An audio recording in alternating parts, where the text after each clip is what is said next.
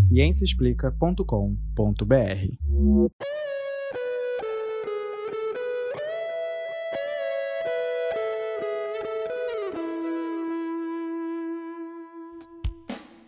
Este é o Microbiando, o podcast que traz novidades do mundo da microbiologia e imunologia para você. Olá, caros ouvintes. Hoje é sábado, 28 de novembro de 2020, e esse é mais um episódio do ASM em pauta. Aqui você fica por dentro dos Trend Topics, os assuntos mais curtidos e comentados da microbiologia, com um olhar um pouco mais profundo. Para aguçar ainda mais a sua curiosidade com o mundo dos micróbios. Meu nome é Débora Neri, eu sou microbiologista clínica e doutoranda do programa de pós-graduação em microbiologia da UFRJ. Meu nome é Vinícius, sou estudante de graduação em microbiologia e imunologia da UFRJ. E hoje, gente, teremos carinhas, aliás, vozes novas no nosso programa.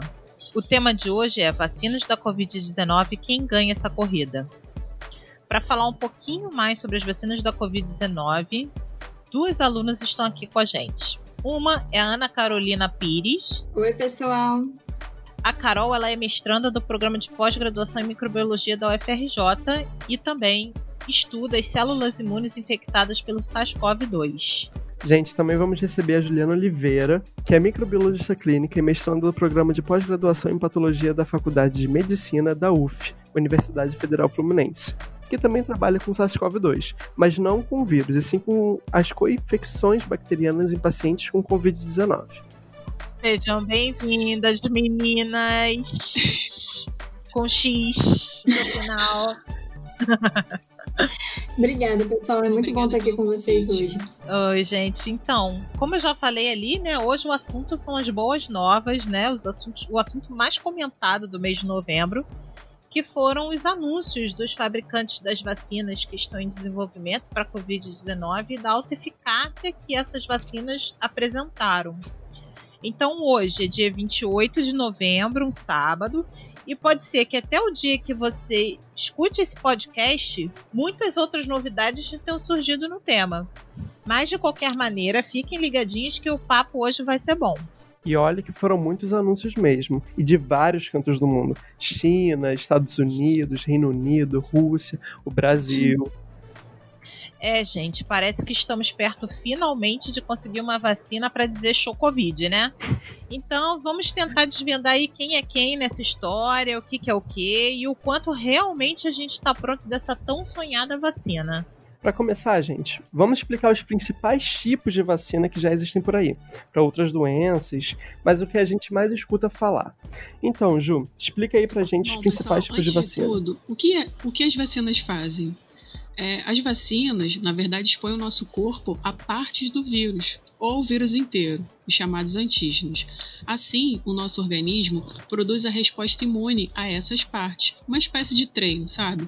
Para que quando entrarmos em contato novamente com aquele vírus, nossos soldadinhos possam responder rapidamente à ameaça e evitar aquela doença, ou a forma grave dela. Esses soldadinhos são a imunidade celular, que é responsável pela produção dos armamentos e munição para abater aqueles inimigos, os anticorpos. E para entregar esses antígenos ao nosso corpício, alguns tipos de vacina existem por aí e outros estão em desenvolvimento, não é mesmo, Carol? Nossa divinha da Virol. É, galerinha, temos uma diva na virologia. Bom, gente, primeiramente, obrigada pelo divinha. Vocês são demais. Mas é isso, Ju. É, falando um pouco das vacinas que já existem, como por exemplo a vacina do sarampo, que é muito famosinha, ela é feita do que chamamos de vírus atenuado. É, esse tipo de vacina nada mais é, é do, uma vacina feita a partir de um vírus que foi enfraquecido em laboratório, que não consegue causar doença, mas que serve para ativar o sistema imune, como a Ju comentou. Ah, quer dizer então que é uma espécie de Hulk ao contrário, né? Ele entra no laboratório, é irradiado e fica fraco ao invés de ficar forte. é por aí, Débora. Ah, entendi. E no caso das vacinas para Covid desse tipo, nós temos a Coronavac, né, que já tá bombando aí na mídia.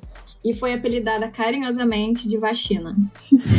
está em fases finais de teste e já tem parceria com o governo brasileiro para ser produzida aqui pelo nosso Instituto Butantan. Ou seja, expectativas já foram criadas. E como? Oh. Queremos muito. E também nessa linha, nós temos as vacinas de vetores virais, que usam outro vírus geneticamente modificado com o objetivo de não causar doença, mas que vai servir como uma espécie de embalagem para o que realmente interessa, que é o código genético para produzir o antígeno de interesse. E no caso aqui do SARS-CoV-2, é, é utilizada a proteína spike. É, e essa proteína é responsável por ligar o vírus às células do hospedeiro. E isso é importante para que os nossos soldadinhos reconheçam a ameaça e, a partir daí, criem uma resposta imunológica. E, e como exemplo dessa, nós temos a vacina Oxford, da AstraZeneca, que já está em fase 3 de andamento, e a Sputnik, a Sputnik 5, que é a famosa vacina russa.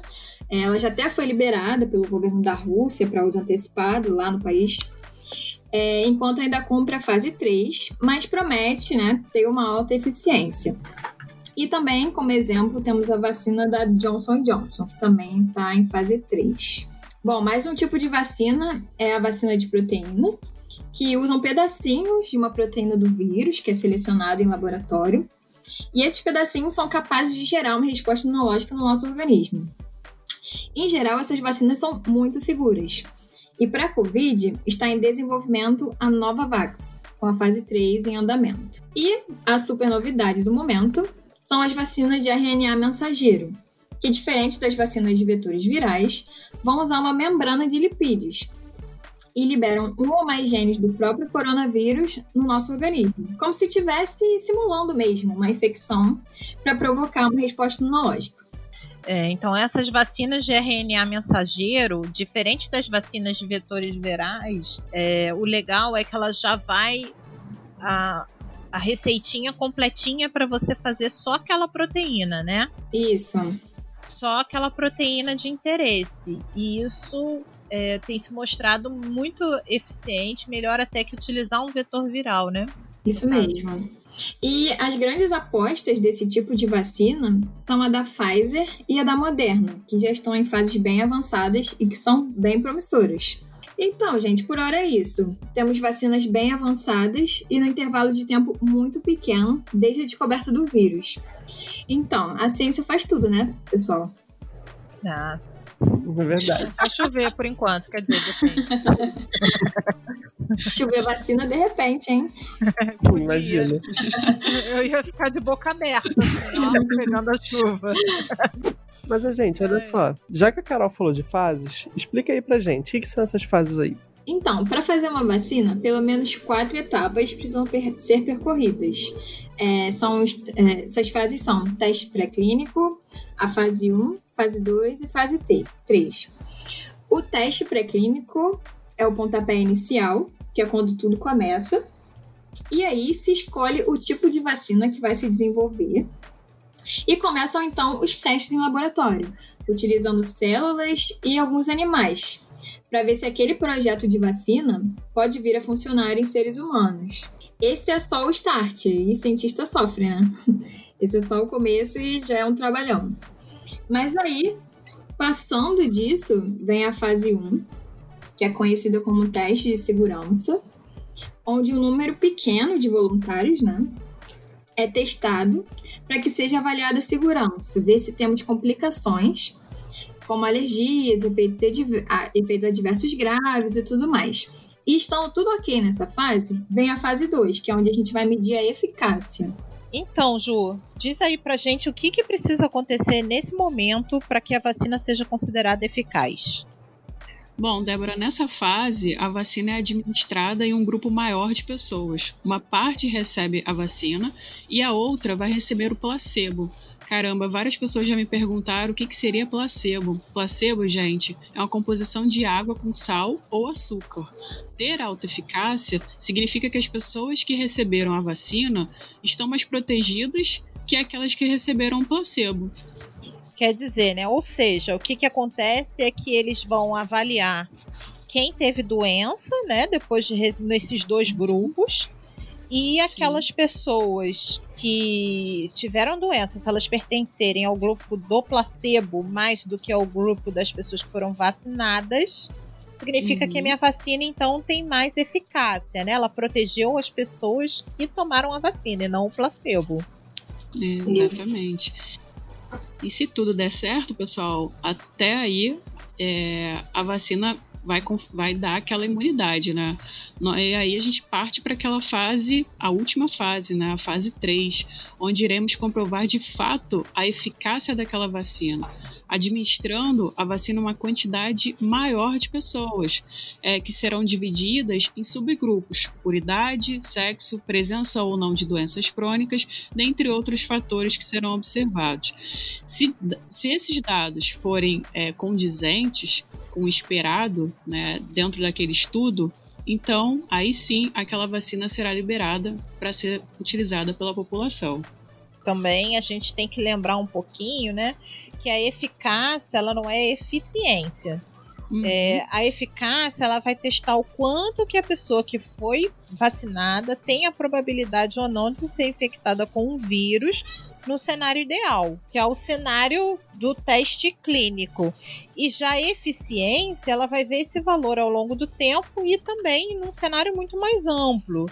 Também vai uhum. ver como que essa vacina vai responder aos casos mais críticos, se ela protege ou não da doença severa, se ela vai proteger os pacientes crônicos, enfim, a eficiência ela é uma medida muito importante, mas que ainda vai ser calculada. Então a tendência é que a eficiência seja sempre menor que a eficácia da vacina. Exatamente, Débora. Peraí, então a gente pode ter fé que vai ter uma vacina em breve? Claro, com certeza, para ter fé mesmo. Como a gente já viu antes, nós temos vacinas prometendo mais de 90% de eficácia e o Brasil já tem alguns acordos para produzir. E das vacinas que anunciaram esse mês seus resultados faciais, a Coronavac e a Sputnik V já publicaram seus estudos na fase 2. E também, a Moderna e a Pfizer já anunciaram em press release os dados de eficácia, mas ainda aguardamos os artigos com os dados finais das fase 1 e 2. Ou seja, né, não falta a opção de vacina, e todas bastante seguras pelos estudos, já revelados ao público. Mas vem cá, tem alguma melhor que a outra? Pode ser melhor em termos de eficácia, como da Moderna, da Pfizer, mas todas elas têm seus próprios desafios. Por exemplo, a vacina de RNA esbarra na necessidade de ultra-freezer, algo que é limitante em países continentais como Brasil, Estados Unidos, países pobres. Outra candidata ao pódio é o Sputnik V, que também precisa de congelamento. Bom, mas apesar de precisar do congelamento, essa vacina ela pode ser liofilizada e pode permanecer numa temperatura de 2 e 8 graus centígrados. Ou seja, em pó, galera. É isso, galera. E a vacina de Oxford, que também está sendo produzida e testada aqui em parceria com a Fiocruz, apesar de ter mostrado uma eficácia um pouquinho menor, é, que também pode ser justificada por ter incluído grupos mais diversos, como idosos, é, ela também é bem mais barata de produzir. E também precisa é, apenas da temperatura de geladeira, ou seja, é muito mais fácil da gente conseguir armazenar e manter. É, e também pode utilizar a rede de vacinas já existente nos países que for aplicada, facilitando muito toda a questão de distribuição. E, gente, ainda tem muito trabalho para ser feito pelos pesquisadores e médicos em relação à vacina, né? É, antes de tudo, a gente também tem que ver se essas vacinas vão funcionar para pessoas de alto risco, porque, como a Carol bem falou ali, é apenas a vacina que liberou resultado ainda, né? Que ainda liberou algum resultado em press release, que foi a de Oxford, testou em idosos, né? Mas nenhuma dessas ainda testou em gestantes, em crianças, é, obesos, diabéticos, tudo isso ainda precisa ser avaliado. É, outra coisa também que tem que ser feito é, antes né, da gente ficar extremamente é, alegre esperando para amanhã, vai vir, mas não, talvez não amanhã. Tem que verificar se essas vacinas também protegem contra a manifestação severa da doença. Então, para isso vai ser muito importante o resultado da fase 3 desses estudos, que a gente também ainda não viu. E a pergunta que não quer calar, né? É, esses vacinados, eles ainda podem ser um vetor de transmissão? Ou seja, eles podem pegar a Covid e transmitir para outros e não ter a doença? Também não sabe. Assim como a gente não sabe também quanto tempo que a imunidade dura, não é verdade? Sim, sim uma questão. É, então, assim, é, muitas coisas ainda têm que ser desvendadas, mas a gente tem já motivos para comemorar. Com certeza. Fora, fora isso, a gente tem que lembrar também que tem a questão dos movimentos anti-vacina e muitas informações por aí falsas sendo liberadas, gerando pânico em termos da segurança devido à velocidade que essas vacinas estão sendo produzidas. E uma maneira que eu acho, eu acho que vocês concordam, porque vocês estão aqui conversando comigo, de combater isso é justamente a gente ter informações de qualidade. E essas informações de qualidade, elas vão ser liberadas pelas empresas, se elas forem bastante transparentes, e também as agências regulatórias. A população ela quer saber como que essas empresas e essas agências regulatórias estão liberando esses dados. Né? Então, liberação de dados só por press release talvez não seja a forma ideal. Né? É importante que esses dados sejam o mais rapidamente possíveis liberados para que a comunidade científica verifique se está tudo certinho em, é, em, termos estatísticos, possa propor é, alguma alteração, enfim, a gente precisa realmente dar revisão pelos pares. E uma das ferramentas que hoje em dia é muito comum e que pode ser utilizada para isso são os preprints. Né? Muita gente critica, mas ele tem uma finalidade legal, importante, que é possibilitar esse escrutínio da comunidade científica antes mesmo dos resultados serem liberados nas revistas renomadas. Sim. Mas, é, sendo bem realista, é, eu duvido muito que alguma dessas empresas vai liberar um produto inseguro por dinheiro, né, gente? Com certeza. A indústria farmacêutica não faz sentido nenhum uma indústria farmacêutica que é ultracapitalista, eles querem ganhar dinheiro, eles querem lucrar, liberar um produto que vai ser inseguro, sendo que eles têm a possibilidade de perder a credibilidade e perder milhões, né? Então, eu acho que apesar dessa pressa, vão colocar somente em testes é, clínicos de fase 3 e produção vacinas que comprovadamente o risco é muito baixo para a população. Com certeza. E além disso, a gente tem que lembrar também, como a Ju falou, né? Tem a questão da distribuição da vacina e tem questão de logística também. É, vamos lembrar que para você vacinar a população, você não precisa só da vacina, você precisa de seringas, você precisa de agulhas, você precisa de gás, então você tem todo um material que precisa ser produzido. Uhum. E isso não vai ser produzido para centenas de pessoas, nem para centenas de milhares. A intenção é que isso seja produzido para bilhões de pessoas. Né? As empresas estão prometendo aí até 2022 alguns bilhões de doses de vacina. Então vai ter toda uma cadeia de produção logística que vai ter que ser adaptada para a gente conseguir fazer essa vacinação em massa. Verdade, Débora, principalmente para as regiões é, menos favorecidas, né? Isso, exatamente. Tem que ter, como você bem falou, a questão de você já ter, você ter uma vacina que a gente pode utilizar já uma cadeia de vacinação existente, você não precisa criar uma nova rede baseada em ultra freezer. Isso facilita muito a difusão da vacina, né? Que é um ponto positivo para essa vacina da Astra que já tem parceria para ser produzida aqui no Brasil, que é um problema para o Brasil também. Né? Nós não uhum. temos uma quantidade de ultra freezer que permitiria, por exemplo, implantar rapidamente a vacina da Pfizer e da Moderna. Isso teria que ser ajustado para a gente poder utilizar essa vacina em larga escala aqui no Brasil. Sim, verdade. É, eu não sei se vocês têm acompanhado as notícias dos últimos dias, né? Mas uma questão que é, preocupa muito é, a população de uma maneira geral, né, a população mundial, é o preço dessa vacina e o acesso que essa vacina vai ter é, para todas as, as partes do planeta, né? Em relação a isso, nessa semana, no início dessa semana, teve uma reunião da cúpula do G20, que são os 20 países mais ricos do mundo, e eles falaram é, sobre essa necessidade de garantir a vacinação para o mundo inteiro de forma igual. Mas infelizmente na reunião nada foi resolvido. É, mas pelo lado bom, tem uma aliança chamada COVAX, que eu não sei se vocês conhecem, que é a, a, a aliança global pela vacina do Covid. que já conseguiu levantar em torno de 2 bilhões de dólares para poder garantir essa vacinação é, em países com, com pouco dinheiro, em países pobres, né? É, e as últimas estimativas que eles fizeram, o comitê deles de, de, de pesquisa na área, chegou à conclusão que pelo menos mais 5 bilhões de, de dólares 5 bilhões de dólares serão necessários até 2021 para garantir uma maior cobertura vacinal no mundo. Então ainda temos esse desafio, porque também não adianta a gente vacinar uma população só no planeta. A gente já viu que o COVID, que o SARS-CoV-2, né, que a COVID desconhece fronteiras. Para ela não existe fronteira. Exatamente. Então, nós estamos é, passando por essa necessidade. Complicado. Gente, olha só, um negócio que se tornou uma verdadeira preocupação, né?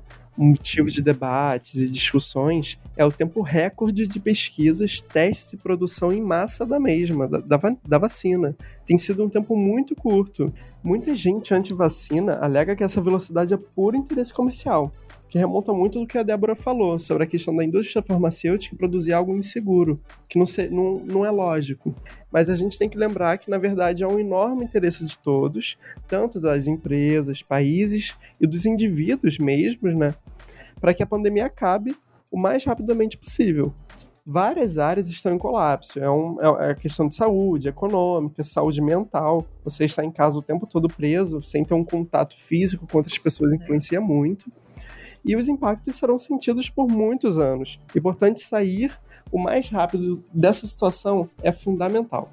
É verdade, Vinícius. É, na minha opinião, sobre tudo isso, né, sobre o assunto que a gente está debatendo hoje, é, muito investimento está né, tá sendo introduzido nessas fabricações né, dessas vacinas. Né?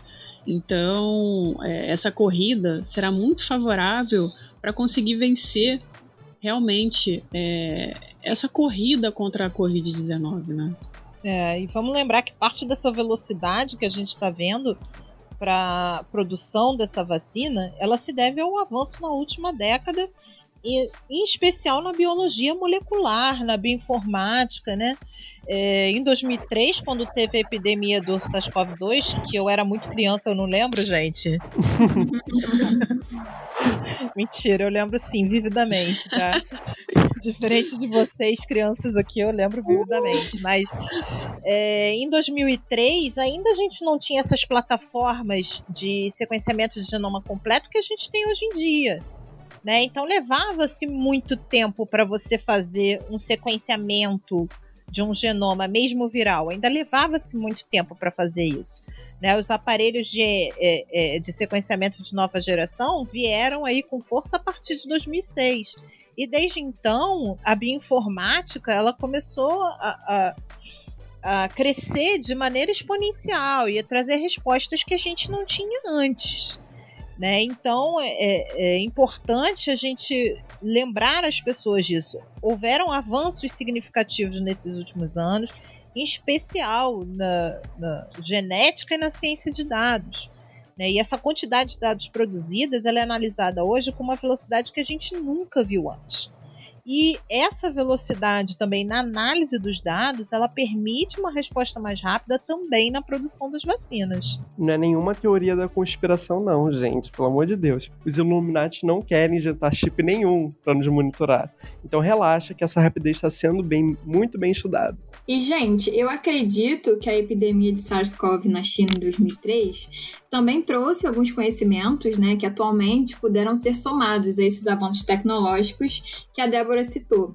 E talvez, se naquela época o mundo todo né, tivesse mais antenado, investido mais nas pesquisas, eu acredito que hoje nós saberíamos lidar muito melhor com a Covid-19. Então, eu acho que a gente deu um mole nesse ponto, de não investir mais nessas pesquisas. É, realmente. A gente está nessa corrida graças aos avanços anteriores. Ainda bem que a ciência é assim, né? Se desenvolve tijolinhos por tijolinhos. Com certeza. Foi um prazer ter vocês aqui hoje.